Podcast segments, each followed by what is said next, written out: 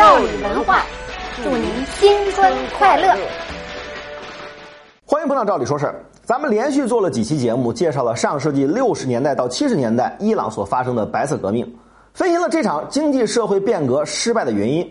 尽管巴列维国王发动的这场大变革失败了，最终自己也落得个客死他乡，但是在巴列维国王时期，伊朗的经济取得了巨大的发展。当年的繁荣跟今天的萧条形成了鲜明的对比。在巴列维时期，伊朗先后推出了多个五年经济发展计划。巴列维国王呢，利用从石油、天然气出口中获得的丰厚收入，大量投资工业建设，推动了国民经济的快速增长。从1959年到1971年这短短的十二年，伊朗的国内生产总值从38亿美元暴增到107亿美元，足足增长了近两倍，年平均的 GDP 增长率接近百分之十。这个速度完全不逊色于当年的亚洲四小龙。我们知道，在一九七九年发生的伊朗伊斯兰革命赶走了巴列维国王，所以大家经常想当然的认为，七十年代的伊朗经济肯定是陷入了困境，甚至是濒临崩溃的。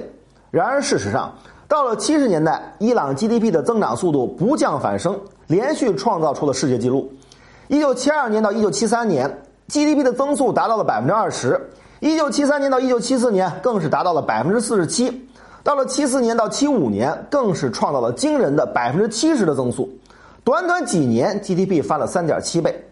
巴列维制定的三个五年发展计划都能圆满的超额完成。很多人看到这儿可能就会说了，伊朗经济的飞速发展肯定是得益于石油出口。的确，伊朗的工业投资得益于石油出口所赚取的巨额利润。但是，这种对石油出口的依赖，同样是让巴列维国王十分的担心。他认为，石油总会有枯竭的一天。所以一直在努力调整伊朗的产业结构，扶植新兴产业。在政府的大力推动下，伊朗的化工、钢铁、汽车、机械等这些工业部门发展非常迅速，在国民经济中的比重呢也越来越高。到了七十年代的中期，伊朗已经建立起了中东地区最全面的工业体系。这个体系呢囊括了冶金、汽车、机械、化工等等这些重化工业，还包括了纺织、食品、造纸等在内的这些轻工业部门。不仅如此呢，伊朗还开始了电子工业、原子能工业的发展，投入巨资开始建设核电站。总之呢，伊朗的工业发展速度非常惊人，在世界范围内一致被认为是举世无双。在取得了经济建设的巨大成就同时呢，伊朗还大力的扩充国防。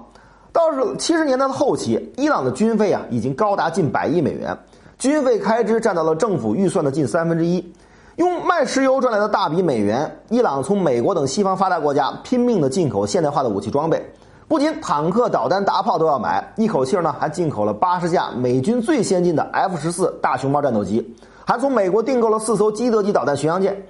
到了巴列维倒台之前，伊朗啊已经建立起了中东地区首屈一指的军事力量。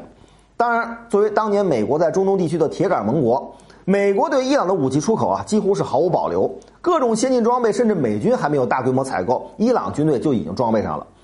与此同时呢，伊朗对国防工业的发展也十分的重视。我们看到今天伊朗啊，经常能自行研发出各种导弹、战车、火炮等等这些重装备，其实根基还是在巴列维时期打下的军工基础。巴列维深知，仅仅买来工业设备还远远不够，支撑伊朗现代化的还必须有现代化的教育体系。从一九六三年到一九七七年。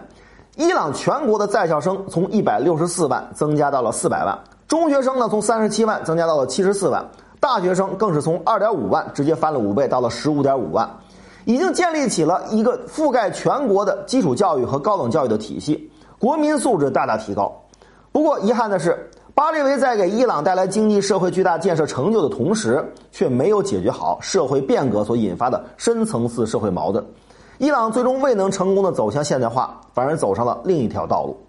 节目中呢，咱们提到了伊朗昔日的辉煌，我们准备了一些反映当年伊朗社会风貌的照片。感兴趣的朋友，请到“照理说事”中回复“昔日伊朗”，我们推送给您看看，感受一下那个与今日反差巨大的伊朗。今天的视频你满意吗？点击“照理说事”的头像，还有更多精彩内容啊！